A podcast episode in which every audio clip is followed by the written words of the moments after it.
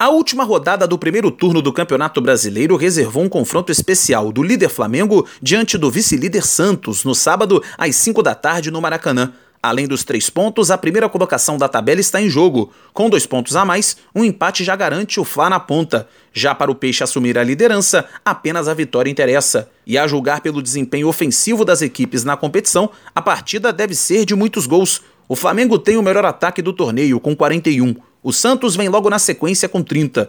O lateral rubro-negro Rafinha acredita num duelo aberto, mas quer que os gols sejam apenas do Flamengo. Espero que possa sair bastante gols, mas a nosso favor. Que se possa ter bastante gols no jogo, no jogo mas para o nosso lado. Né? Espero que a gente possa fazer um ótimo jogo. Né? Se possível, não importa se for com muitos gols ou com poucos, que a gente saia vitorioso.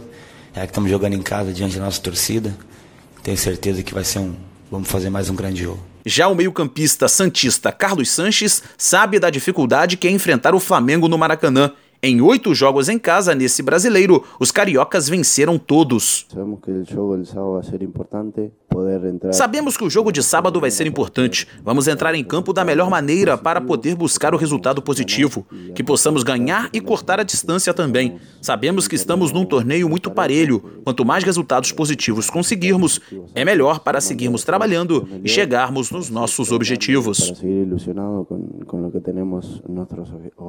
Dono da melhor campanha como mandante, o Flamengo vai defender a invencibilidade no Maracanã diante do melhor visitante da competição, o time de Jorge Sampaoli venceu cinco dos nove jogos longe da Vila Belmiro. Um dos grandes aliados do rubro-negro nesse excelente retrospecto é o torcedor, que desde a última terça-feira esgotou a carga de ingressos colocada à venda. Mais de 61 mil pessoas estarão no estádio para acompanhar o duelo das equipes do português Jorge Jesus com o argentino Jorge Sampaoli. A agência Rádio Web, com informações do Campeonato Brasileiro, Cadu Macri.